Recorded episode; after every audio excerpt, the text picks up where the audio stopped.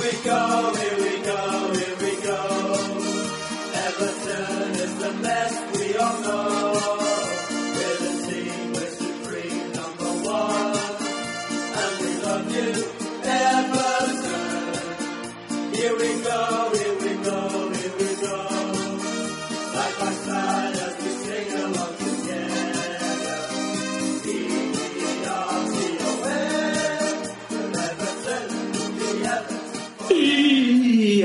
estamos en otra edición más de 343. Ya sabéis, es el programa futbolero de radioviajera.com.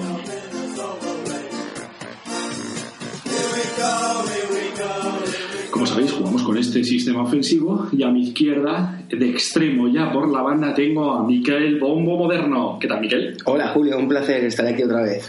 Aquí estamos otra vez y por la banda derecha, de extremo por la banda, ya casi llegando a gol, está Jacinto Ela. Hello, ¿cómo estáis? Y aquí conduciendo el programa, Julio Arriaga, el artista, el más guapo de su generación y uno de los más bellos y hermosos de todas las épocas.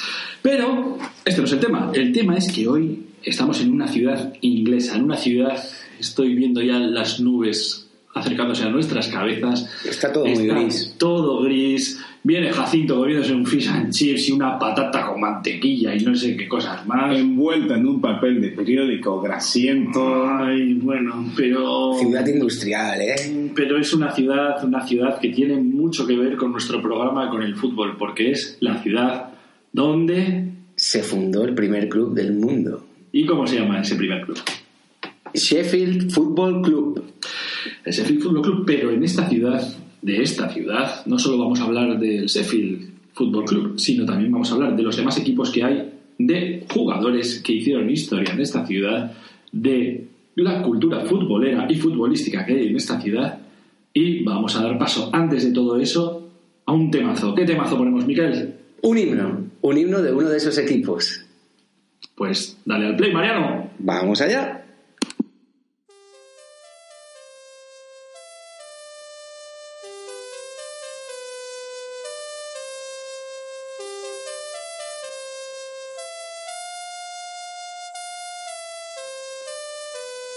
Please raise your glasses to our team. Sheffield Wednesday rules supreme, and that is why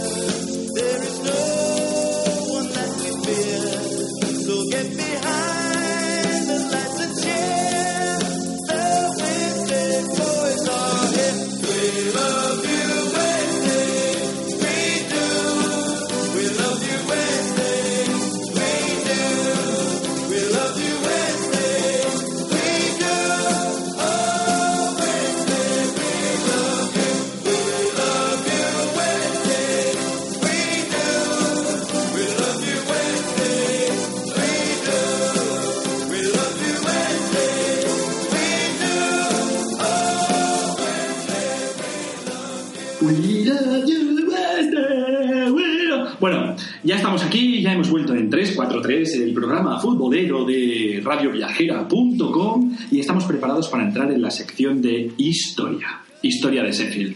Y para eso damos paso a Michael. Cuéntanos un poco de, de la historia de Sheffield, los equipos y tal, Buah. todo el tema y cómo empezó lo del fútbol. Puede ser, Julio, que sea una de las ciudades futboleras, una de las ciudades mundiales con más futboleras que hay. Del planeta Tierra. Incluso puede ser Incluso de, puede ser de del la universo, yo creo. Jacinto, ¿tú qué crees?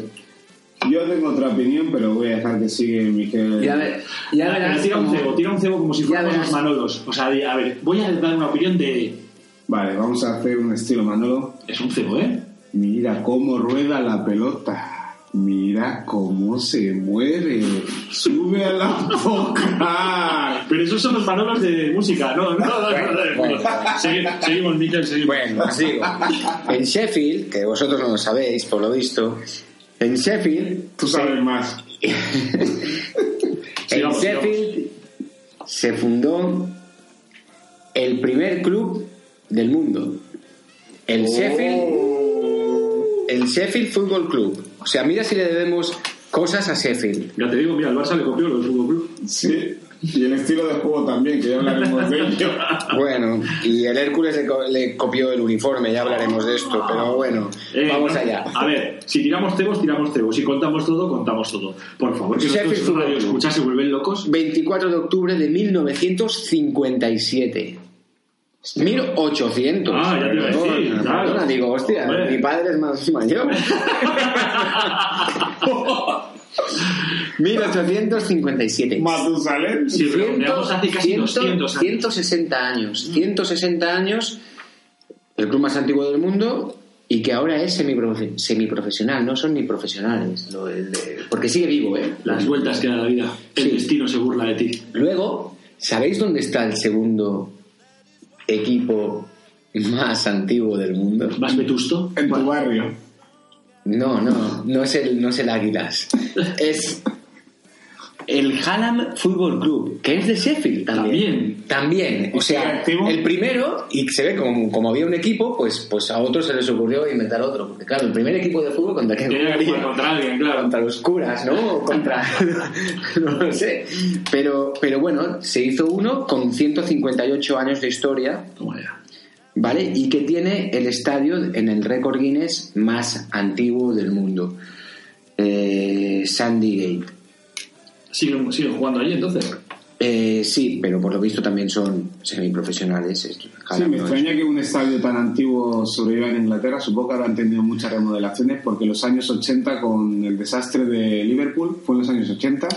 Eh, eh, Hillsborough, el desastre de Hillsborough fue en Sheffield, que es el estadio del Wednesday, pero que hubo una regulación y todos los estadios se tuvieron que renovar. Sí, pero estamos hablando de, de, Sí, de- claro. de de estadios muy, muy viejos, de equipos muy amateurs. Probablemente. Dentro de la liga. Claro que los habrán reformado porque desde 158 años, Pero sí, o sea, si no lo de, hubieran de reformado 1959, sería, se- sería el circo romano, tú. Pero bueno, vamos allá. Lo importante, o no lo importante, pero el dato es que ni el Sheffield Football Club ni el Hallam Football Club son los dos equipos pioneros de Sheffield, ni hoy en día ni desde hace mucho tiempo. Porque los dos equipos pioneros de Sheffield son el Sheffield Wednesday y el Sheffield United. Dos equipos también con mucha historia. El Sheffield Wednesday, ¿no? Vamos por partes. Se fundó en 1867. Un miércoles de 1867. Porque no había Champions. No había Champions, pero dijeron, ya que hemos fundado el club un miércoles, pues le vamos a llamar Wednesday, ¿no? Y le llamaron pues el miércoles de Sheffield, del Sheffield Wednesday. Y se llaman los búhos, los The Owls. The Owls. ¿Y por qué se llaman The Owls? Pues porque a principios del siglo XX un futbolista le regaló un búho al club porque el, el estadio estaba en la zona de Owlerton. Y dijo, Owlerton, Owls, le voy a regalar un búho al club. Y a partir de ahí el búho fue la mascota y fue el, el símbolo del Sheffield Wednesday. El Sheffield Wednesday que viste como el Hércules, digamos. Azul y blanco, pantalón negro. Pero ha ido cambiando la- No, el tipo de rayas. No, no, no, no. No, el tipo de rayas. Ah, el tipo de rayas sí, porque se dice que en los inicios o en una de las primeras equipaciones fue con las rayas horizontales, como un equipo de rugby, digamos. Ya no entro dentro del fútbol moderno con sus segundas y terceras equipaciones y tal. No, hoy en día seguro que visten de color kaki, pero Ese degradado Nike. pistachos y todo esto. Eh, el estadio del Sheffield Wednesday, el mítico. Histórico. Eh, Jacinto antes ha- lo ha introducido un poco. Estadio de Hillsborough. Hillsborough, antes Overton, ¿vale? Eh, ya tuvo partidos de. fue sede del Mundial de 1966 en Inglaterra. Por ejemplo, España jugó allí en aquel Mundial contra Suiza en 1966. Pero, eh, desgraciadamente, es un campo que siempre nos viene a la memoria por lo que pasó en 1989 en las semifinales de Copa entre. Nottingham y Liverpool. Eh, bueno, pues hubo una desgracia y murieron un montón de gente, no por juliganismo, sino por malas condiciones del estadio Y por avalancha, ¿no? La y, avalancha. por, y, por- y la avalancha. El aforo sobre- sobrepasó. El estadio del Sheffield es un estadio de 40.000, afici- ca- caben 40.000 personas y bueno, pues eh, han llegado a, a- a caber, a meter Bien. hasta 76.000. Bueno, gracias a eso quitaron los, los fosos y... No, los fosos no, quitaron las... la- Las vallas, las vallas, claro, es que fue, fue, una, fue una trampa y una tortura. Pero bueno, un estadio Hillsborough, Hombre, eh, da- el, da- el dato De- importante es la de que hace pocos años pidieron perdón desde, desde el primer ministro a las familias porque la policía, la policía se ve que no, manipuló pruebas para... porque se ve que la policía allí tuvo algunos despistes. Y para quitarse responsabilidades, ¿no? Sí. Para variar. Seguimos con el fútbol. Sí, vamos a dejar a los policías en paz, que hagan su labor. Y bueno, el Sheffield Wednesday tiene cuatro ligas, tres copas y una copa de la liga. Todo estos, el Sheffield Wednesday fue un equipo top, digamos, moderna palabra, ¿eh? Sí, Yo esa, sé que palabra gusta mucho. movinista... es- Movinista, la voy a utilizar para decir que era uno de los equipos más grandes que habían a principios del siglo XX. Yo cuando escucho top me acuerdo de Kedira. Yo también. Oh, yo, pues yo, yo si me acuerdo de que diga me voy del programa. Abro la puerta del estudio y me voy a mi casa. Así que vamos a dejar a Sami. Pero bueno, la última la ganó, la última, la Copa de la Liga la ganó en 1991. Fue el último título del, del Sheffield Wednesday. Ya lleva años sin ganar nada, ¿eh? Lleva muchos años y muchos años también en la, en la First Division, que es lo que es Segunda División. Y bueno, ahí también, en la First Division, también está su eterno rival, A ver, el eterno rival. Cuéntanos historias del eterno el rival. Sheffield United. Para ver a- a cuál- de cuál nos hacemos fans. El Sheffield United. El eh, Sheffield United del Sheffield Wednesday, rivales aférrimos, derby de Sheffield, el derby más histórico del mundo, ¿vale? Y mira, curiosamente, uno viste, si el Sheffield Wednesday viste de azul y blanco como la Real Sociedad, el United como el Athletic viste como el. Athletic Club de Bilbao, ¿vale? So, ellos se fundaron en 1889, viejos también, ¿eh? 128 años. No está mal. Y se conocen como The Blades, que es más o menos como las cuchillas, ¿no? Las navajas. Porque a todo esto es una ciudad que especialista en el acero. Es famosa por el acero de Sheffield. De hecho, el derby se llama The Steel City Derby, el derby del acero, digamos, de la ciudad del acero. Y el Sheffield United fue el primer United que hubo en Inglaterra. Antes el Eh, Manchester, ¿eh? Antes que el Manchester, antes que el Leeds y antes que todos los Uniteds que hay por ahí. Vale. primer, primer United fue el Sheffield. Antes que el DC United de la, de la liga eh, estadounidense. Eso no me lo creo. Y que el Rayo y que el Rayo United que juega contra mí a fútbol, a fútbol 7 también. Pero bueno. Eh, también tiene un estadio vetusto, ¿eh? ¿De qué año es el de, el de estos hombres? De 1855. Toma ya. Y todavía, ¿eh? Sigue. es de los equipos profesionales, si habíamos dicho que el Hallam tenía el campo más antiguo del mundo documentado, el Sheffield lo tiene, pero de los equipos que son profesionales hoy en día, ¿vale? Entonces, Que siguen en activo a nivel profesional.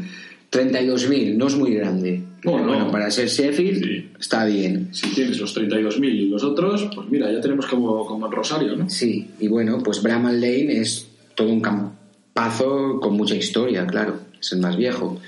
Allí, el Sheffield United ha conseguido una liga y cuatro copas.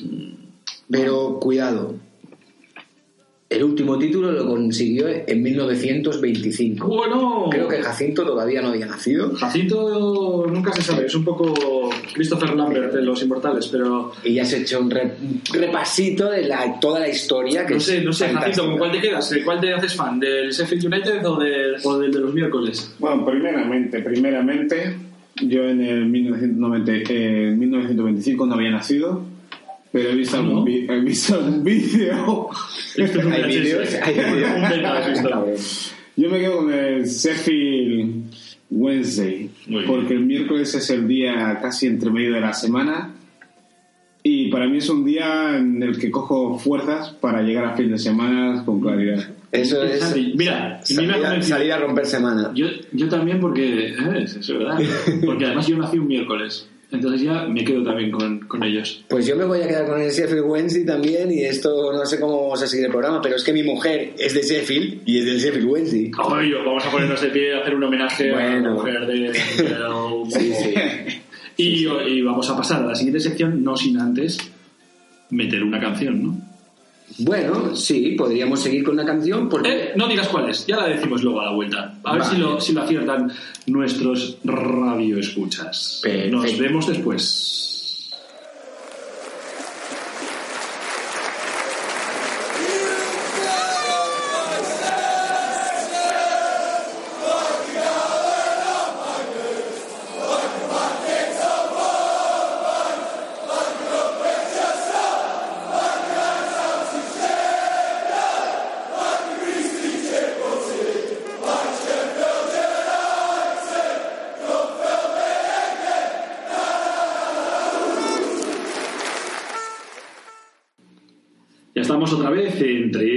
4, 3 y ahora ya hemos llegado a la sección del 11 histórico, pero os hemos, habéis, sabéis lo que habéis de oír, ¿no? Habéis oído una canción, una canción que se la sabe, bueno, todo Sheffield y parte del extranjero, que es que habéis, habéis visto de qué va, ¿no? Miquel, diles tú de qué va. Sí, es la canción que canta el Sheffield United sobre el sándwich típico de la ciudad, que es un sándwich con mantequilla y chips y patatas.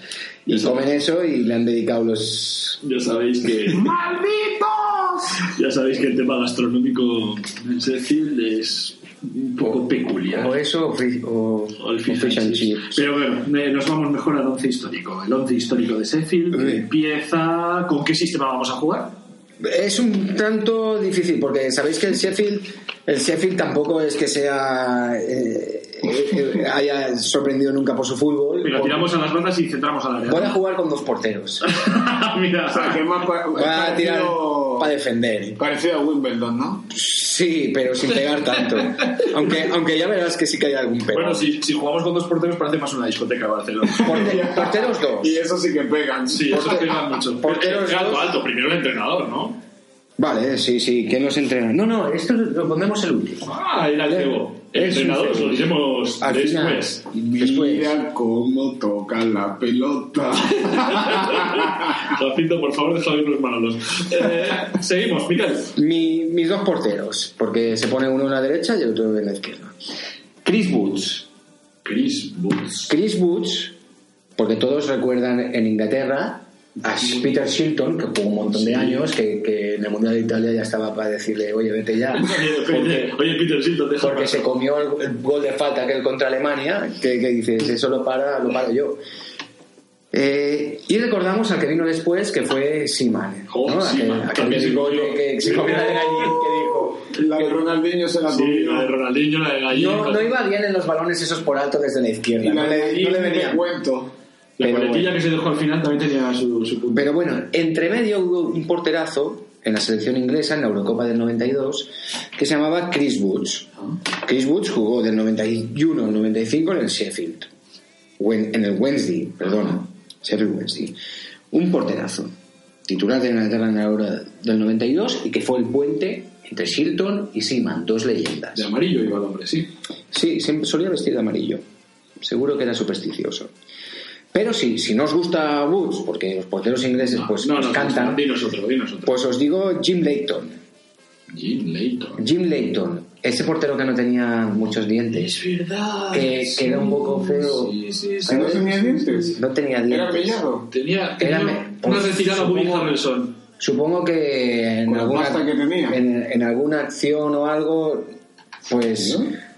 Pues sí. bueno. Y era, era el portero, el portero que se llevó, que se llevaba siempre Ferguson con él, porque este portero, este portero jugó en el Aberdeen, en el Aberdeen aquel que le ganó, Sí, que le ganó al Madrid la Recopa. le ganó la Recopa al Madrid y por eso el Madrid, cantada de Agustín, ya que y, por, y por eso el Madrid no tiene recopas. Sí. Pero bueno, tiene otras muchas copas más. No tiene recopas porque. eh, Por culpa jugó- de Leighton. Jugó muy poco a las recopas. por culpa de Leighton, por culpa de Ferguson, por culpa del Aberdeen.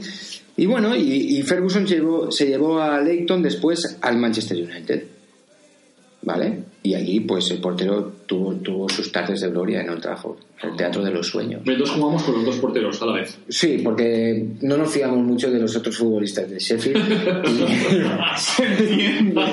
vale. Seguimos en la Eh, defensa. Oh, un crack que lo quiso el Real Madrid, lo Bueno, tenía casi fichado. Sí, bueno. Desmond Walker, Des Walker, Recuerdo, lo recuerdo perfectamente. natural de Londres, un- una bala, un rápido, un zaguero de esos que, que ya no se ven. Jugó en el Nottingham Forest con Brian Clough, un montón de tiempo. Brian Clough lo hizo debutar. Luego jugó en la Sampdoria. La Sampdoria, es verdad. No le fue muy bien, creo que por allí, por el calcio. Y, Qué raro para un jugador británico, ¿no? Porque normalmente suelen arrasar cada vez que salen de las Sí, islas. sí, sí, destacan mucho en fútbol como, como el italiano. Pero bueno. Luego jugó en el Sheffield Wednesday muchos años, del 93 al 2001. Mira, Y un futbolista que rápido, un carrilero de estos guays, o podía jugar también incluso en otras posiciones de defensivas, y que ahora se dedica, ahora es camionero, tío. ah, sí. Sí, sí, sí. Mira, no te- Tiene título de entrenador, pero lo tiene así como, como por si el, el camión me falla. O sea, que Sí. tú lo que quieres decir es que tiene título de entrenador, Pero carnet de camionero. sí, prefiere... Yo creo que se vio el capítulo ese de los Simpsons de Homer que, que dice que buena vida es ser camionero y dijo, ahí voy. Le gusta el camión, Claro que sí. Y comer en buenos bares entonces. seguro, de carretera. Y los- Vamos con y el- dormir en los, en los parkings de camiones. Eh, seguimos con el siguiente de luces. El número 3. Ken McNaught. Cuando, Jacinto, cuando alguien empieza por Mac es que es escocés.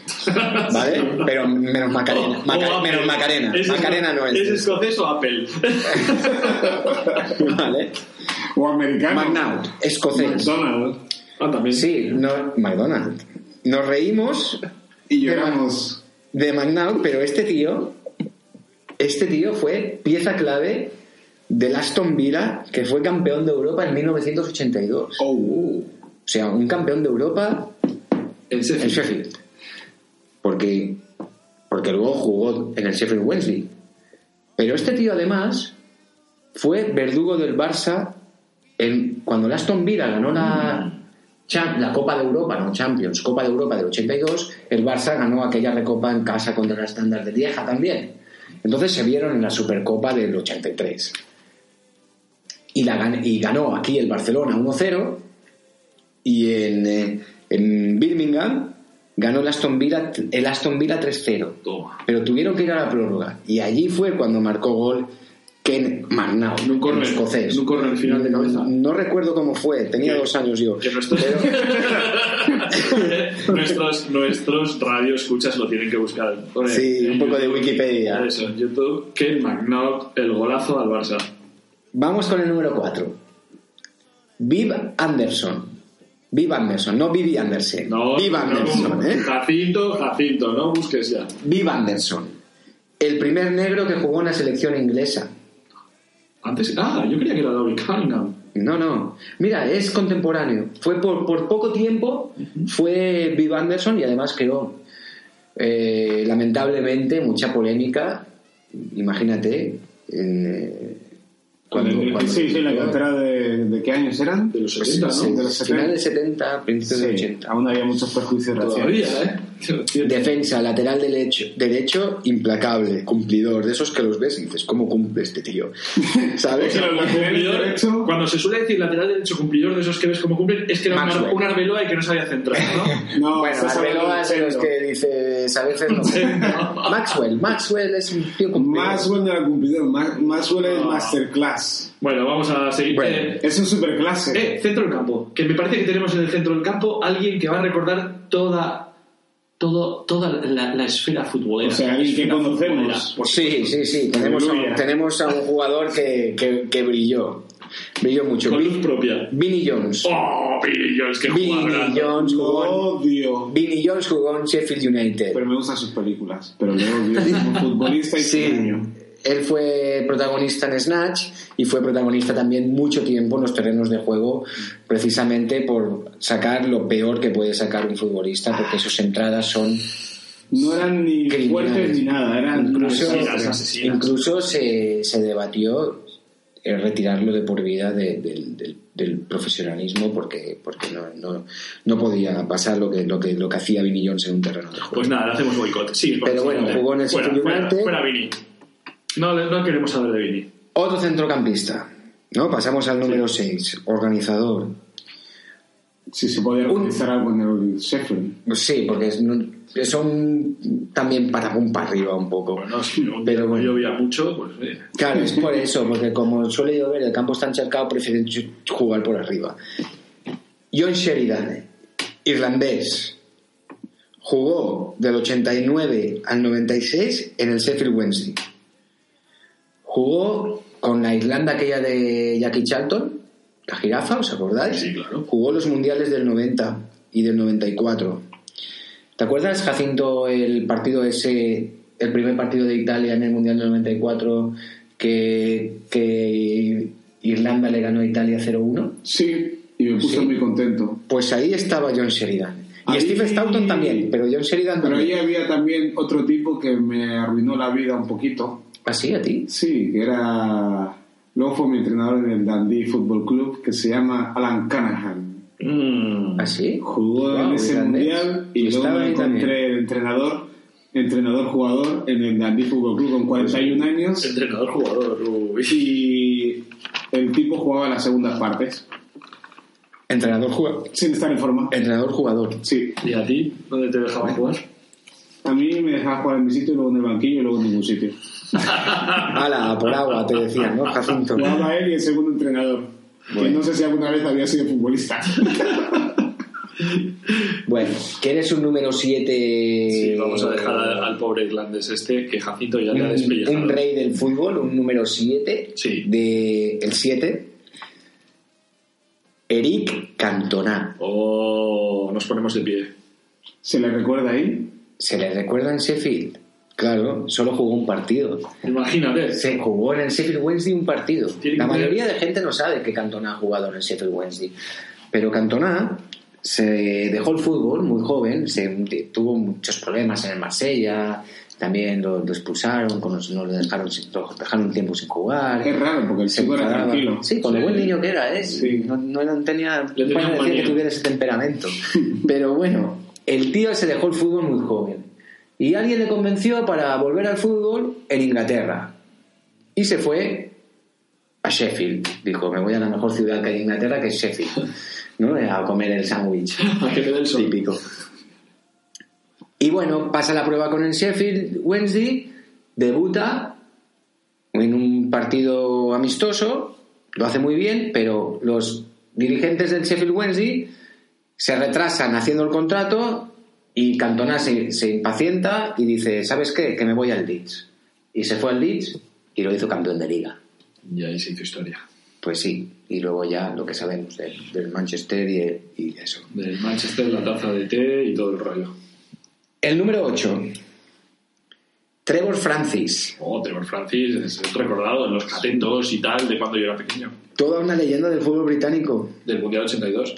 Del Nottingham Forest. Dos copas de Europa que tiene el Trevor Francis. Manchester City, Sampdoria, Atalanta. Capello dijo, es el mejor inglés que ha jugado en el fútbol, en el fútbol italiano. El mejor británico que ha jugado en el fútbol italiano. Ya, y jugó a la vez que Maradona, ¿eh? Ni, Ni si... 86-87 estaba ahí en, en el Atalanta. Sí, sí. Y en la Sampdoria fue donde... donde Sí, sí, estuvo también. varios años. Sí, sí. Pues mira, mucha, este- mucha calidad. También, ya Pues- que jugó en el 86 por ahí en Italia. Sí. Este también es mejor que Messi, tío. Pues, Bueno, bueno, habría, habría que verlos, pero. Ahí metía buenos palos. Claro, Por Sí, supuesto. es mejor que Messi. puede ser. Y se retiró, No sé. se retiró en el Sheffield Wednesday, donde jugó del 90 al 94. ¿Vale? O sea, duró, duró bastante su carrera, ¿eh? Sí, sí, este jugó un montón de décadas. O sea, las 70, las 80, las 90 y, y bueno, está pensando de volver al fútbol. pero- un tirón. Sí. Vamos con el número 9. Sí, a ver, ¿quién tenemos de delantero centro rompedor de este equipo que yo creo, a ver, hemos estado ya en algunas otras ciudades, pero este equipo podría competir contra ellas. ¿Quién es nuestro delantero centro? Es un inglés. Un futbolista inglés, un, todo un 9, ¿vale? Pero que a pesar de ser inglés, jugó para Escocia porque su padre era escocés y dijo, pues voy a jugar, su padre era un obrero escocés, había emigrado muy joven a Inglaterra y tal, y, y él dijo, voy a honrar a mi padre y voy a jugar para Escocia. A ver, a ver, a ver, a ver. ¿Voy a jugar para Escocia por mi padre o voy a jugar para Escocia porque en Inglaterra no me van a convocar? Bueno, voy a jugar eso es Escocia me han moderno, eso es algo muy Eh. moderno. Entonces jugaban por los padres, como también Michael Robinson jugó en Irlanda por los padres, también. Pero bueno, hablamos de Don Hutchinson, ¿vale? Leyenda del Sheffield United. Y leyenda porque eh, Don Hutchinson marcó el último gol para Escocia en un Escocia-Inglaterra, que ganó Escocia. O sea, el gol de la victoria en el último partido que ha ganado Escocia a Inglaterra. Ese gol lo marcó un futbolista del Sheffield United. ¿Antes Don del Brexit o Hutchinson. después? Eh, antes, antes del Brexit. Y ahora que hablas del Brexit, un apunte. El Sheffield United es super Brexit, por lo visto, porque se ha hecho la plantilla solo con futbolistas británicos actualmente, desde el Brexit. Sí, sí, sí. Bueno, y pasamos al número 10. ¿Quién puede ser nuestro número 10? Pues si te digo que llevaba el pelo muret, Sí, más datos, más pistas. jugaba en el Olympique de Marsella también, Mm. habilidoso, cambio de ritmo, sé. control del balón. Venga, Jacinto. Jean-Pierre Papin, No, no, no.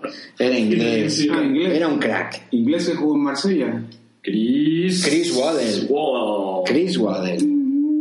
Jugador. Dribbling, cambio de ritmo brutal, conducción buenísima, pases, corte de pelo disparo y el, uno de los cortes de pelo más recordados de la historia del fútbol. Sí. A mí me gusta, ¿eh? Pero Y, bueno, yo, no sabía que era tan alto Chris Waddle, que medía casi un 90. Pues yo tampoco, no me lo, he- no lo recordaba tan espigado. Pero bueno, él jugó en el Sheffield Wednesday del 92 al 96 y allí, buah, dio buenas tardes a la parroquia de Hillsborough, ¿eh? Con su juego. Pero necesita centrarle balones a un tío grande. Claro. Falta aquí un poco de altura.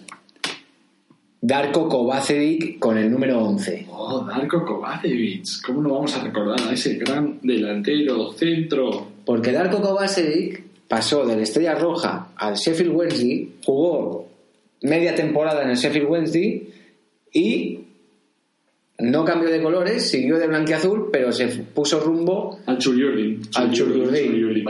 A la Concha, a la Real Sociedad de San Sebastián. Y bueno, de, ya sabemos de Kovacevic, un tío de los delantero de los que te gustan a ti, Jacinto, grande. Ahí eh, pasó, pero después- de balón que Real- cae en el área, Sí, que esos que le cargó. pues, puedes centrar un balón Una piedra. a, a- a dos metros de altura y tres que le van a tocar. y remata piedras. De la Real fue la Juve, ¿no? De la Real fue la Juve, Y no lo volvió la en la Real, Juve, ¿eh? volvió a la Real ya, pero wow, las expectativas eran altas también. Pero y Competencia- entonces. Lo- jugó poco, pero que jugó, marcó goles. Donde, donde estuvo un tiempo y, y quedó bien y ha trabajado después para el club es en el Olympiacos Ah, sí, de sí, Pireo. sí. Bueno, en Italia también tuvo la Lazio. ¿La Lazio estuvo? Sí, sí, sí. ¿Sí? No lo recuerdo de allí, pero... Y luego volvió a la Real y después ya al Y Olímpico. bueno, y nos hace falta un entrenador para estas estrellas, jugadores tan legendarios. Tenemos de todo, dos porteros, un tío leñero, Cantona por una banda, Chris Waddle por la otra, Kovacevic delante. Pero esto lo tiene que manejar alguien. Pues ¿quién lo va a manejar? Trevor Francis. Claro, Trevor Francis, que ya hemos hablado anteriormente. ¿no? Claro, pero como era entrenador-jugador, puede hacer las dos cosas, que eso estaba muy de moda en Inglaterra. Entrenador, jugador, como ya nos ha dicho Jacinto, que lo sufrió en sus propias carnes. Así que este ha sido nuestro once titular, bueno, un once titular con dos porteros de Sheffield.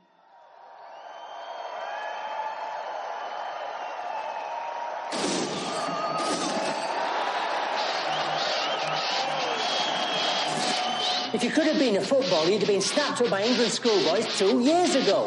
You cheeky little git. I don't need to go down to a careers office to know how you'll end up. Morning, Judd. Morning, Jimmy. What time of day do you call me? What? I'm nine minutes late. Who's that bull neck? You can forget about getting your leg over with. Uh, she'll come out with me. Well, I don't, I don't know if Mel's going to be too happy about that. You married? You know who knows, I'm joking. She'll come out with me then. Bournemouth has me an expert footballer. I'd love to see you play sometime. Ken Jackson, coach for Allen Football Club. We're looking for a good right winger. Another brilliant performance there tonight, laddie. He was there tonight, huh? Hmm. Tony Cully wants to give you a trial.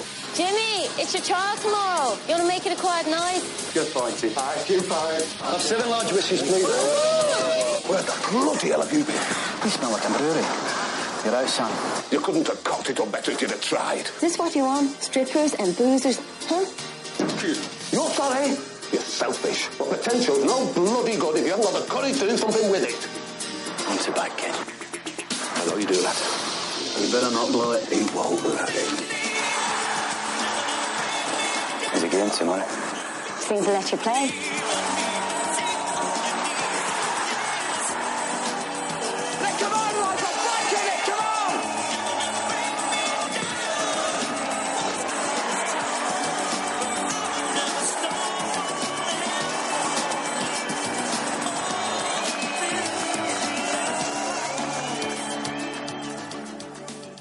Llegamos a la sección cultureta de 343, el programa futbolero de radioviajera.com, así que por eso me veis con esta voz tan afectada.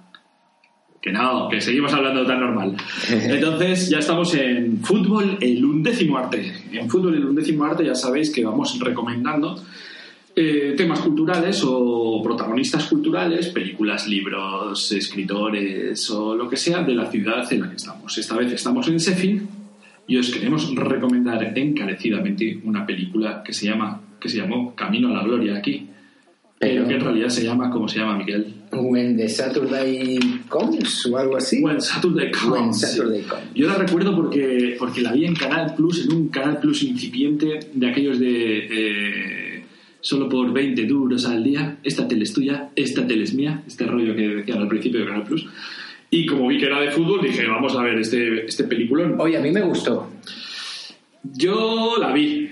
Pero esa se veía con rayas así codificado un viernes por la noche. Eh, no, No, esas, eran, no la esas, vi. esas eran las que veías tú.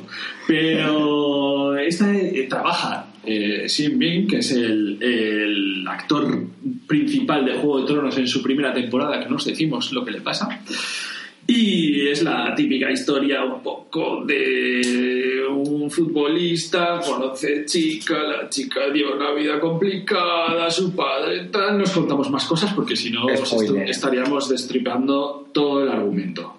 Pero tenemos otra, otra película más para recomendar de, Bueno, y él es un futbolista. de Sheffield, ¿no? Es un futbolista del Sheffield United. Sí, claro, bueno, ahí cuando estamos en Sheffield, si estamos recomendando historias de Sheffield, es porque todo se desarrolla o tiene que ver con esa fantástica ciudad.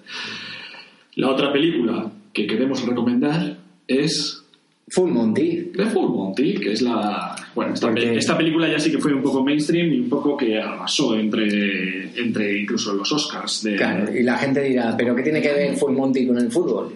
Hombre, Full Monty tiene que ver en el sentido que se desarrolla en Sheffield y sobre todo porque uno de los protagonistas lleva su camiseta casi tatuada en, en la piel, casi pegada de, de lo fanático y de lo Eso- hooligan que es. Yo tengo amigos que también hacen eso. Y la película, bueno, funcionaba en todo el mundo y tal. Y el protagonista lo conoceréis porque también aparece en Trainspotting haciendo de un poco personaje loquito. Se llama Robert Carlyle. Y estas dos películas son las que os recomendamos que revisionéis para meteros más en este bonito paraje de Sheffield.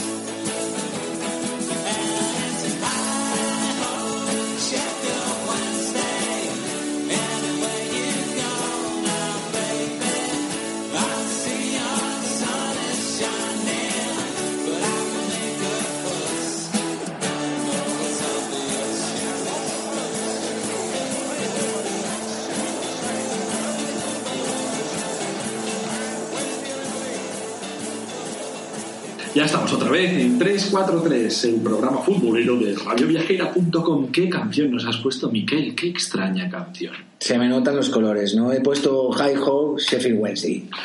Nos ha emocionado.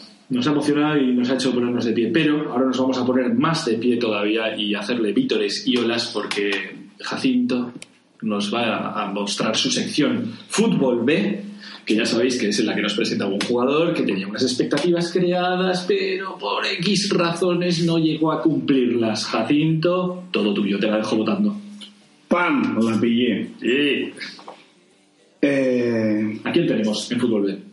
vamos a hablar de un jugador que pasó por el Sheffield Wednesday, pero tampoco podemos decir que, que fue una leyenda. Pero vamos a darle un toque más, sí, dramático. Estoy así porque me es doloroso hablar de este tema, porque preparando el post me ha dolido, porque conocí algo de la historia en la superficie y hemos ahondado un poquito y es doloroso ver cómo le puede cambiar la vida a una persona. Así que nuestro protagonista de hoy nació y murió en Telford. Murió a manos de la policía en el año 2016 a la edad de 48 años. Estamos hablando de Dalian Atkinson, exjugador de Ipswich Town, Sheffield Wednesday, Aston Villa, Real Sociedad, Fenerbahce, Metz, Al Ittihad en Arabia Saudí, Daejeon Citizen y John Book en Hyundai en Corea del Sur. Este te lo has sabido de memoria, ¿no? Este último. Sí, sobre todo. Es curioso, he, he querido contar los últimos equipos que ha estado porque ahí fue donde intentó dar sus últimos coletazos en el mundo del fútbol para no desengancharse de ese tren de vida. Respecto a su muerte a manos de la policía, bueno, puedo decir que en el año 2018 todavía sigue abierta la investigación acerca de su muerte porque fue reducido con pistolas eléctricas tras recibir una llamada por alteración del orden público. Lo curioso es que la llamada fue de su padre. Él estaba en casa de su padre. Parece ser que estaba bastante nervioso y según dice su padre bajo los efectos del alcohol o alguna sustancia. Todavía no queda muy claro porque está la investigación bajo secreto sumario. Pero eso no quita que la policía se excediera, al menos eso piensan muchos de los vecinos. Los servicios de paramédicos estuvieron durante 90 minutos intentando con todas sus fuerzas reanimar al jugador, pero todo ese esfuerzo fue en vano. Perdió su último partido en la puerta de la casa de su padre. Los que le conocían dicen que tenía un ojo en las mujeres y otro en los coches caros y rápidos.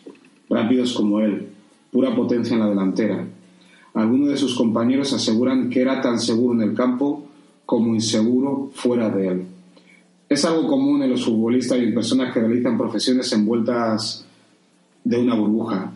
Eh, la vulnerabilidad es una constante al otro lado del cristal, porque cuando uno hace algo que se le da relativamente bien, al salir de esa actividad puede sentirse más que inseguro. Y eso es lo que le pasó a nuestro compañero cuando dejó el fútbol. Para que os hagáis una idea, todo empezó cuando con 14 años comenzó en Portman Road junto con otros jóvenes talentos para entrenar durante las vacaciones de verano. Por aquel entonces solo era un chico flaco que jugaba de extremo a un ritmo endiablado. Era pura electricidad. Hacía que cualquier balonazo de los compañeros fuera perfecto gracias a su velocidad. Nadie dudaba de sus condiciones. Atkinson era el típico jugador al que se le veían muchas posibilidades, un diamante en bruto, y poco a poco lo fue puliendo. Pero lo que más temía su entorno era que no supiera lidiar el pre-éxito con su vida fuera del fútbol. Fichó por el Ipswich y estuvo en la academia durante cinco años hasta dar el salto en el primer equipo. Su debut fue contra Newcastle en marzo de 1986.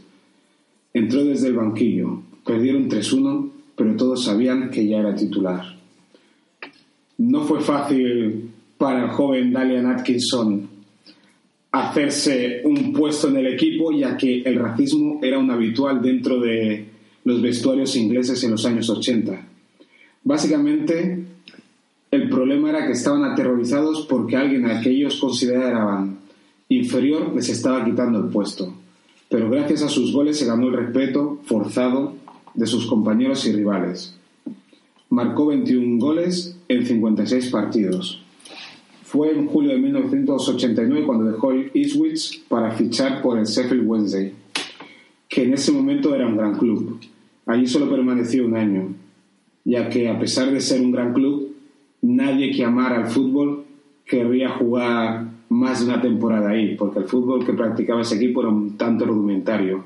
No quiero decir que Dalian fuese un jugador muy técnico, pero según su entorno merecía algo más. El punto álgido de su carrera fue durante su etapa en el Aston Villa, donde ganó la Copa de la Liga en el año 94, marcando un gol en la final contra Manchester. Era popular, pero no podemos olvidar una imagen que dio la vuelta al mundo y por la que más se le recuerda. Fue el gol que le metió al Wimbledon en la temporada 92-93, que fue nombrado el mejor gol de la temporada. Podéis buscarlo en YouTube, que fue un gol en el que se deshace de un par de rivales y marca de vaselina. Fue el de Vaselina. Sí, es el gol más mítico de él. un gol que marcó de vaselina y todo el mundo le recuerdan por eso. Pero su vida decayó a finales de los 90 cuando dejó el fútbol. Atkinson fue incapaz de encontrar el balance a su nueva situación como exfutbolista. Ganó un buen dinero, pero no es suficiente para vivir de rentas. Son muchos los jugadores que se encuentran en esta situación, aunque son pocos los que trascienden a los medios. En esa época no era fácil hablar de estos asuntos con alguien porque el miedo a demostrar depresión era vergonzoso. Se encontró desamparado, especialmente él, que se sentía seguro dentro del campo y con todo lo que eso le reportaba, como fama, dinero y éxito con las mujeres. Todo se desvaneció. Algunos de sus conocidos cuentan que tras dejar el fútbol intentó dedicarse al mundo de la representación, pero solo recibía respuestas negativas. A esto hay que sumarle que su estado de salud le estaba llevando por la calle de la amargura. Tenía el riñón destrozado, recibía tratamiento cinco horas diarias. Llegó a confesar que no sabía cuánto iba a aguantar con ese calvario. Se sintió esposado a su mala salud. El fatídico día de su muerte fue la guinda a un pastel que nadie quería comer. Su hermano dijo que Dalian ya no era el mismo, que incluso intentó agredir a su anciano padre en más de una ocasión. El día de su muerte fue la última de muchas. Aún así, quienes le conocieron y los seguidores de los equipos en los que estuvo le recuerdan con mucho cariño. Hombre, nosotros con, con esta historia tan dramática vamos a seguir con el ambiente de siempre del programa, un ambiente más fiestero. Yo prefiero recordarle igual con el gol que le metió al Barça, ¿no? Sí, pero cuesta porque he visto el día de su funeral en YouTube y compañeros como Yogu eh, hablan intentando aguantarse las lágrimas y lo curioso es que si sigues los enlaces que te ofrece YouTube ves que un año después murió ese mismo compañero Yogu y también en situaciones un tanto violentas una enfermedad y cosas que no están todavía muy aclaradas. Nunca me lo hubiera yo imaginado de, de, de Atkinson, de verlo en la Real Sociedad, que acabara tan, tan, tan, de esa manera tan dramática. Bueno, es que la Real Sociedad era muy joven. Entonces lo que vivió allí fue un año Chipirón, glorioso, además. ¿no? El Chipirón. Chipirón, el Chipirón.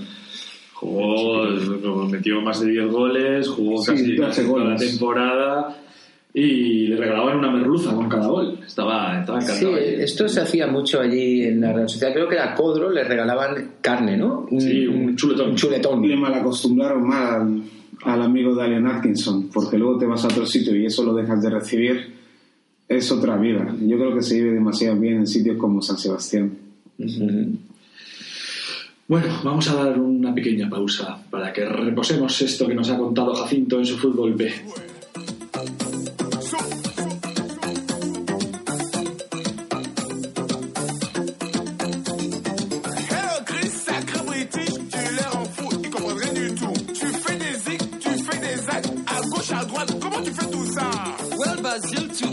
in my cradle in my early youth, I kicked, I punched my rubber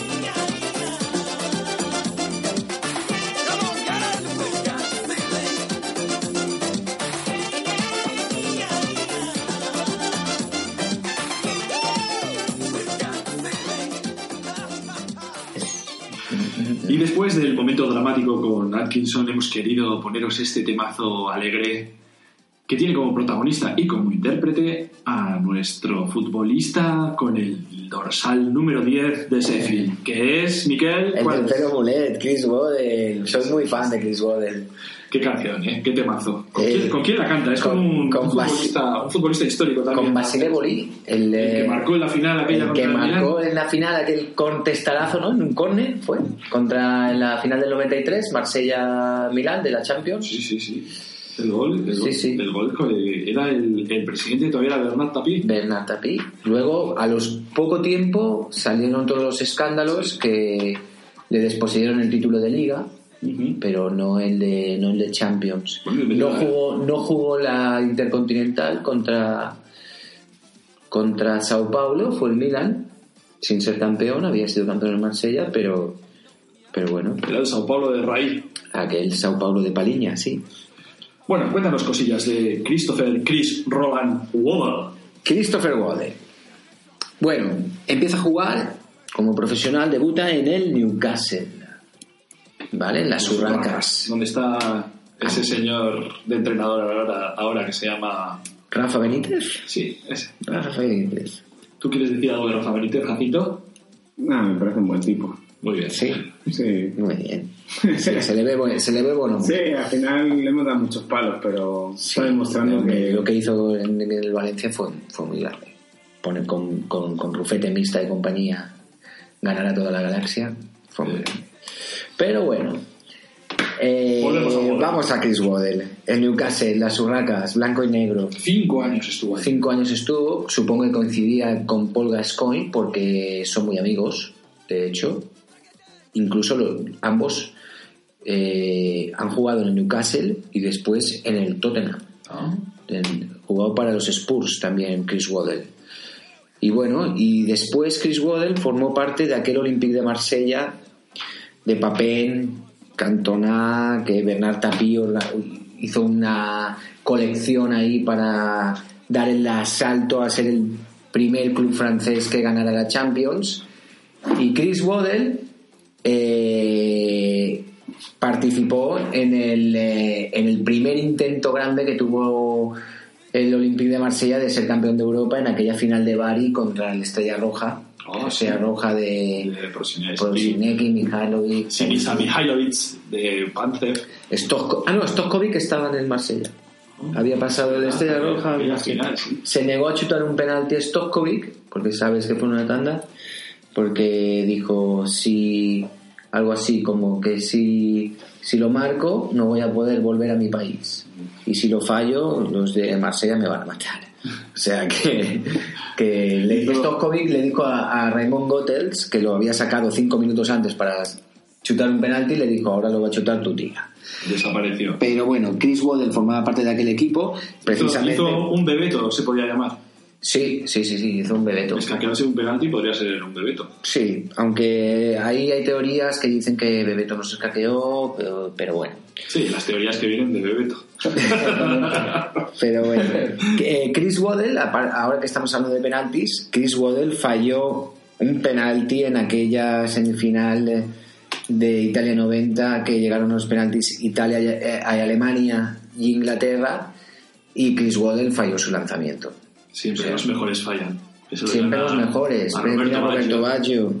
Sí, sí, o Kempes, No, no, que no, hablamos en el programa de Rosario. No, no fallan los mejores porque también hay gente que no eran los mejores y han fallado. Bueno, no, pero, pero es más difícil que los tiren, ¿no? No, una tanda lo tira todo el mundo. Al final en una tanda tiran los buenos y los malos. He visto laterales derechos tirando los primeros. Y bueno, Es que de lateral hay gente que dice que puede jugar cualquiera. Chris Waddell era, era un futbolista que no parecía el típico futbolista inglés, que pensamos en un futbolista pelirrojo que juega en el centro del campo duro como Paul Scholes. No, espérate, espérate, espérate. Fu- Futbolista pelirrojo duro como Paul Scholes. Paul Scholes no es el típico jugador inglés. Es el, Es el típico. No, no, Paul Scholes no es el típico. O el King, típico... King, Roy King. Roy King sí sería más. Y no era pelirrojo y además es irlandés. Roy Keane es irlandés. Sí. Claro, pero Paul Scholes no. Pero, pero el, ¿cómo Era es el típico jugador- futbolista inglés? No, Pelirrojo no. Pero Chris Waddell parecía, su manera de jugar parecía un rosarino, ¿sabes? Eh, cambio de ritmo, bicicletas, Elegante, eh, elegante, alto, espigado. buen Sí, toque de cuando un balón. No, no, a lo mejor no dimos un toque de balón como el de Chris Waddell hasta que vino Beckham. Cuando un inglés es medio habilidoso, destaca demasiado, ¿eh? Claro, por eso. Ahora los hay. Sí, pero, eh, los pequeñitos pero- negros pero en los del 80... Manchester City. No, y bueno, los hay porque, porque ya la Premier ya absorbe un abanico tan grande, pero, pero Chris Waddell es de los 80 y en los 80 no habían futbolistas casi técnicos en, en Inglaterra. De esa- sorprendió esa, ver ese- esa capacidad que tenía de improvisación también Chris Waddell y tal. Y bueno, eh, Y en, el- y en el Sheffield. eh, el- Sí, sí, ¿no? estuvo, estuvo tiempo. Mm, mm, Este sí que es una leyenda absoluta del Sheffield Wednesday. Es, eh, podríamos decir, su club. Eh, y bueno, ya hemos visto su faceta también como músico, no solo, no solo con Basile Boli se atrevió a cantar, también lo hizo con Glenn Hodel, también grabó un álbum con Glenn Hodel, el seleccionador aquel inglés. Pero no solo, no, solo También como, talentoso. no solo como músico, sino como bailarín. Recomendamos a todos nuestros oyentes que se pongan el vídeo porque tiene un baile como para aprendérselo. Nosotros Sí. lo hemos intentado y Jacinto es el que mejor lo está haciendo. Además, con su pelo mulet estaba claro, estaba claro que Chris Bodell siempre iba a la última moda. Eh, y bueno, luego cuando se retiró, que se retiró tarde porque se fue a, a Asia y luego volvió a Inglaterra, ¿no? Y estuvo en, en equipos O sea, que muy en aquella época modestos. ya había jugadores que se iban a robar Asia. Bueno, en, en aqu- en aquella época más, vuelta, se iban a... No ganaban tanto dinero como ahora. Y se iban a tener una, una plácida retirada al, al tiempo que enseñaban allí a la, la gente que no, sabe, que, que no, que no había visto nunca un balón. Es verdad, en aquel entonces se decía ¿no? alguien se iba por ahí como, como si fuera un misionero a evangelizar la, Sí, los- sí, los- claro. bueno. Claro, no es lo mismo que... Bueno, en, realidad el, el club en el que se retiró al final se llama el Gladwell, el Gladwell en Inglaterra en 2002. O sea, tenía 42 años el hombre, el hombre Waddell. Y ahora, una vez retirado, el, el Chris Waddell se, se puso a comentar partidos y tiene algo muy peculiar. Hablábamos de penaltis, ¿no? De, de- hacer el bebeto, de que Chris Waddell la falló y tal. Pues eh, precisamente la palabra penalti a Chris Waddell no la vocaliza muy bien. Y, y se ríe mucho porque cuando comenta los partidos no dice penalti, dice pelanti. Entonces la gente pues le gusta ver los programas de, de- los comentarios de Chris Waddle porque ha dicho pelanti otra vez. ¿sabes? Estás esperando al momentazo. ¿no? Al momento, a lo mejor él también lo busca, no se sabe, pero se le- es una palabra que se, se, se le, Se le traba. se le traba, sí. Es- una, una característica de Chris Waddle. Nuestro Chris Waddle comentarista, que si, si lo queréis oír y queréis ver esto, tendréis que poner la ESPN, que no sé si se puede oír por aquí.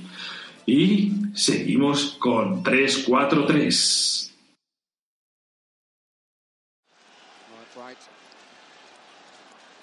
Way to the edge of the area, moving up and down, and uh, is followed by Dean everywhere he goes. Viv Anderson's come up on the near side as we look. Chris Waddle, is he going to have a crack? Oh, he does, and he scores! Anything Paul Gascoigne can do, Chris Waddle can do. Alan Kelly beaten before he touched the ball. It's happened again in a Wembley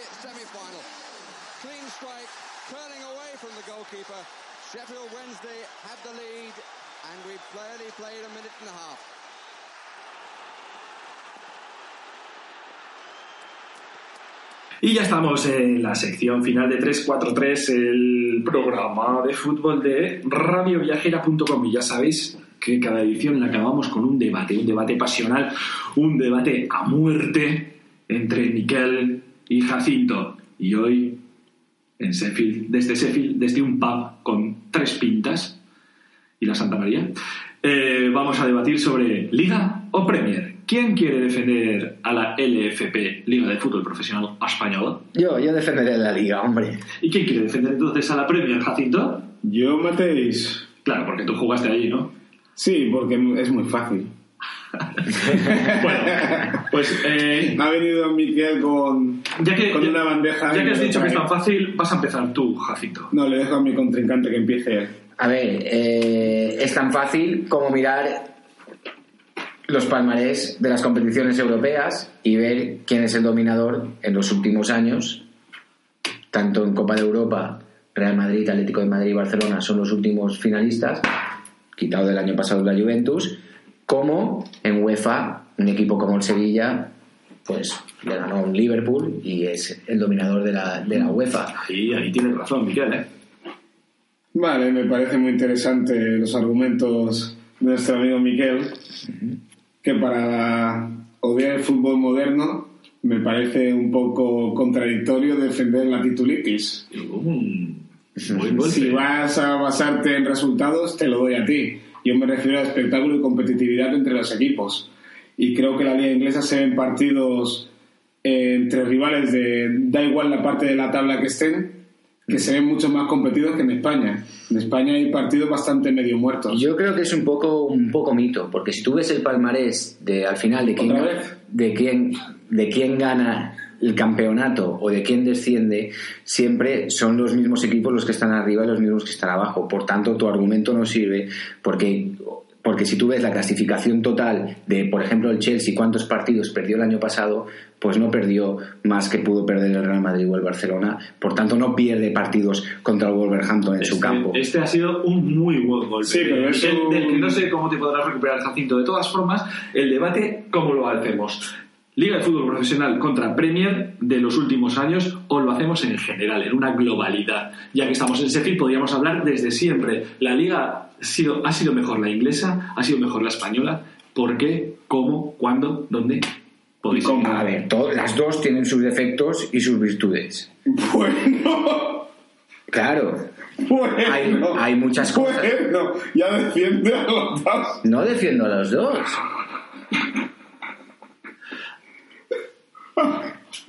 ¿Por qué estoy, por qué estoy defendiendo a los dos? ¿Tú crees que la Premier es Las dos tienen perfecta? cosas buenas, las dos tienen cosas malas. Pues ya no te digo nada. Ey, pues bien. ¿Tú crees que la Premier es perfecta y no tiene defectos? No he dicho que sea perfecta, digo que es más entretenida. ¿Qué es mejor? A mí no me hables de títulos, no, yo te digo, ¿qué me interesa más? ¿Ver un partido del Leganés contra el, el, el Getafe, porque le queda cerca? Sí. ¿O el Everton contra el Harry Potter? Y el Wolverhampton Billingham te lo tragas y te lo tragas Ah, bien y lo, y lo disfrutas. Ahora me tengo que Wolverhampton está en la Premier League. Bueno. ¿Hablamos de Premier League de este año o de, o A ver, de general? Hablemos, hablemos de este año, porque si no... Alto, como moderador tengo que acotar partes. Está claro que la Premier es un producto bastante mejor vendido que la Liga, ¿no? Hasta ahora. Es un- ¿Por qué? es un producto. Porque, porque el producto está vendido de una forma universal, tanto de forma televisiva como de organización. Desde el principio sabes los horarios de los partidos que van a ser se- a seis meses vista y cosas estas. Hay una organización, parece ser que es mucho mejor. Pero, por otro lado, yo no estoy tan seguro de que prefiero ver un Everton eh, eh, West Ham. West Ham que un Getafe Leganés o un Getafe Eibar. Yo, bueno, claro, yo si juega al Eibar lo voy a ver. Entonces, no sé hasta qué punto me estáis convenciendo ninguno de los dos. Podéis seguir. Vale, bueno, has dicho que no estás seguro, pero tampoco estás en contra de ver un partido de la Premier League cualquiera. Hombre, eh, ver, eh, eh, claro, no estamos hablando de casos personales, pero en mi horario, un partido a la una del mediodía no me parece eh, lógico. Y a las 3 de la tarde tampoco. Bueno, a las tienes 10 que a ver- las 10 tienes está ver- bastante bien y los lunes a las 10 de la Tienes que, noche ni ver, te cuento. tienes ¿no? que ver sus horarios tam- también. Claro. En horarios gana la Premier. Vale, pero eh, la Premier era un... Pero en horarios para, para los de Sheffield, dirás, los aborígenes de Sheffield. Claro, por nosotros, supuesto. Nosotros somos Pero- aborígenes de otros lugares con más sol. Pero la liga, la Premier tiene un montón de carencias que, gracias a Dios, eh, la primera división, la de Vale, ¿qué LFP, carencias tiene? no tiene, no tiene competitividad fuera de Inglaterra. Vale, pero hablamos de la Premier, Tiene- de la Champions. Bueno, tiene un fútbol. Hablamos del campeonato tiene, local. tiene- tiene un fútbol que a mí no me gusta. Eso ya personal. Tiene. Bueno, bueno, por supuesto. Eh, parece todo como una NBA de marketing que incluso roza lo artificial. Espérate, la NBA, ¿hablas de la NBA como conocida la mejor liga de baloncesto del mundo? ¿Comparas a la Premier con la NBA? Sí, ¿O con pero- la ACB? Con la NBA de que todo es muy artificial, todo parece con que, que sea un show más que un deporte. Es que el deporte al final tiene que ser show. Quien piense que es pasión está equivocado o está anclado en el fútbol moderno. Nos entra, nos entra una, un email, eh, un email, bueno, un WhatsApp que nos dice eh, a ver si se hiciera una liga europea, cuántos equipos habría de la Premier y cuántos de la liga. ¿Puedo contestar yo? Los dos tenéis que contestar. Vale, yo contestaría. ¿Cuántos habrían los que parten los que formen esa liga europea? Tan sencillo como eso. Me parece que nuestro querido oyente lo que quería decir era si habría más equipos de la LFP como Por calidad o más equipos de la Premier como Por calidad. supuesto. Ah, bueno, bueno, vale. Aquí lo con, lo que, con lo que has dicho tú no se puede entender lo que tú has supuesto. Yo creo, yo creo, es lo que dice. Yo Aquí soy el lo, moderador aquí y lo que pasa es que la Premier vende al Manchester City como si fuera el gran club, ¿vale? Es multimillonario, todo eso, pero, pero, pero es que no sé por qué se ríe. Pero bueno, po- yo no he visto al Manchester City levantar ninguna copa de la UEFA. He visto al, al Sevilla ganar copas de la UEFA, he visto al Atlético de Madrid ganar copas de la UEFA, he visto al Alavés disputar finales, al Mallorca, o sea, por todo lo que dices tu competitividad, Bueno, no solo la Liga, el el- Barça y Madrid. El Alavés hemos perdió, visto, el Alavés perdió contra el Liverpool. Sí, el Liverpool. ¿Cuántos? ¿Tú has visto a al Tottenham, al Aston Villa, al West Ham jugar alguna final europea en los últimos años? La verdad es que no. La verdad es que aquí hemos visto al Valencia, hemos visto al Depor ahí ser un equipo pionero de Europa, hemos visto Aquí me a está todos- convenciendo y al final en la Premier siempre llegan los cuatro de siempre. Pero no hablamos nos de- equivoquemos, nos están vendiendo un producto. Vale, pero es que el fútbol en sí es un producto porque es en la que están imitando los equipos de la Liga Española, haciendo que la distancia entre los equipos de arriba y los de abajo se distancie. Por la. Premier por lo menos da un plus a los equipos más pequeños para que puedan competir de alguna Sí. manera. Otra cosa sea el resultado. pero Van en compitiendo España- tanto que el Liverpool hace más de 30 años que no gana una liga. El Liverpool. Ese es el problema ya, no, del ya no te digo el Salió un Leicester y se creen ya que lo del Leicester es todos los años. Eso Vale, es pero algo... fue hace dos años. Sí, y el Atlético Ojo. de Madrid aquí hace nada también. Sí, pero comparas al Leicester con el Atlético de Madrid. No, Eso es un punto pero- a favor de la Premier. pero Son muy buenos en Manchester City, gastan mucho dinero no sé qué y gana el Leicester. ¡Pum! Sí, pero las ligas, Fue- las ligas fue, fue algo inusual. Ya, Ay, pero fue hace muy, muy años. inusual. Porque, porque las ligas, repasas el palmarés y son Chelsea, United, City. Y el City ahora que tiene dinero. Fue hace dos años, pero parece que fue hace 15. Mira dónde Claro. está Ranieri ahora. Vale, pero el Leicester ganó hace dos años. Sí. Hace bien Y yo poquito. he visto ganar, en España he visto ganar la liga, al Depor, al Valencia, al Atlético de Ah, Madrid, al también Barça hace y al dos Madrid. años. No, hace más. Ah. Pero yo digo que yo he visto, del 2000 hacia aquí, he visto ganar. Del Pero 2000. háblame de, de- de- de tiempo más corto. Hombre, y si En quieres te, te hablo de la temporada pasada y ya está. ¿Quién ganó la temporada pasada en, el- en la española? En español en Madrid, ¿Y la anterior? en Barcelona. ¿Y la Bueno, anterior? a ver, ha quedado, ha quedado claro para, para vosotros dos, eh, en ese sentido, que habláis más, o- más o menos más de lo- del organizativo, de los equipos, tal. En jugadores, nos preguntan nuestros oyentes, jugadores, ¿dónde están los mejores jugadores? ¿En la Premier o en la LFP? Para mí, eh, el, eh, en la Liga de Fútbol Profesional, en, las- en la Liga Española, un futbolista de cualquier equipo de, de la Liga Española, en la Liga Inglesa, es, eh, destacaría más fácilmente. Sí, eso es verdad, pues lo hemos visto con Sandro y con estos de Y con Llorente, y, y con Llorente y con, y con ese que se fue de Las Palmas. sí, ya no te digo yo los ¿Cómo se ingleses cuando vienen aquí a España cómo No, juegan. no, Porque, porque, ellos ni- porque- ellos- porque ellos solo hay que ver a Bale. Eh, bueno, has tenido ingleses que poner Hombre, ha puesto al pero si están todos los entrenadores- ha, ganado dos copas de Europa, ¿ves? Mira, ¿a qué, quién está Ha ganado triunfando? dos Copas de Europa, ¿Quién- ¿ves? No, dos, ¿Qué- ha ganado tres. ¿Quién está triunfando? Y, y Europa. Sí, las ha ganado él solo. Ah, ¿Y, y Pep Guardiola qué? ¿Qué? ¿Quién está, ¿Quién está ahora llevando? quién- ¿A quién ha tenido que coger la Alto, alto, alto. ¿Pep Guardiola en la Liga Española o Pep Guardiola es el eh, entrenador de la Liga Inglesa? Pon orden. No, no todavía eh, tengo aquí el WhatsApp del siguiente oyente que nos pregunta por entrenadores, pero ahora estábamos en los futbolistas. ¿Dónde están los mejores futbolistas? ¿En la Premier o en la LFP? Si miras, a él le gusta mucho ver los datos y los títulos y todo eso. No, eras tú. Tú mira los balones de oro de los últimos años que le gustan a él y están prácticamente todos aquí. O sea, no hay discusión. Aparte ya no hablemos de selecciones, porque si hablamos de las selecciones, pues la selección inglesa... Eh, no, no, estamos hablando de ligas, no selecciones. Sí, no sí. No, no, ya, si ya. si ahí queda claro que es una liga que ha perdido la esencia porque ni siquiera los ingleses tienen. Está tan repartido todo en la liga, en la Premier, que se ha perdido la esencia inglesa incluso. Ok, que está todo tan repartido en la liga inglesa que se ha perdido la esencia, pues está todo tan repartido, eso es bueno. En, en la liga española está derechos, todo. sí, ya te he dicho que en, España está todo sí. aglutinado en dos equipos. Dos equipos ganan, tres equipos ganan más que 17. Y es uno de los defectos de la Y Liga Española, pero todos aun con mejores. ese defecto, No, los mejores están en el Barça y en el defecto, Madrid. es, es, es una liga superior, la Liga Española, a la, a la Premier League. O sea, vosotros creéis, por ejemplo, entonces, que un, el séptimo clasificado de la Liga Española, ¿en qué puesto quedaría en la Premier? Eh, el cuarto. Jacinto, ¿estás de acuerdo con esta apreciación? No, yo no, soy- no tengo tanta visión para esas cosas. Yo no sé ni siquiera si va a llover mañana, pero te diría que. ¿Quién es el séptimo? En Inglaterra llueve. Pero dime, Mañana. quién- dime quién es el séptimo. Es una liga ¿Quién es- previsible. ¿Quién es el séptimo de la liga inglesa? Villarreal, no, de la, No, de la Liga de la Española sería un Villarreal. Villarreal, un Sevilla. Villarreal. un- ¿En qué puesto El quedaría? Villarreal en la liga inglesa, en la jornada de ella tendría la lengua fuera. ese ritmo tú no lo aguantas. El, A ver, el venga. Villarreal puede ganar la Premier como la ganó el Leicester.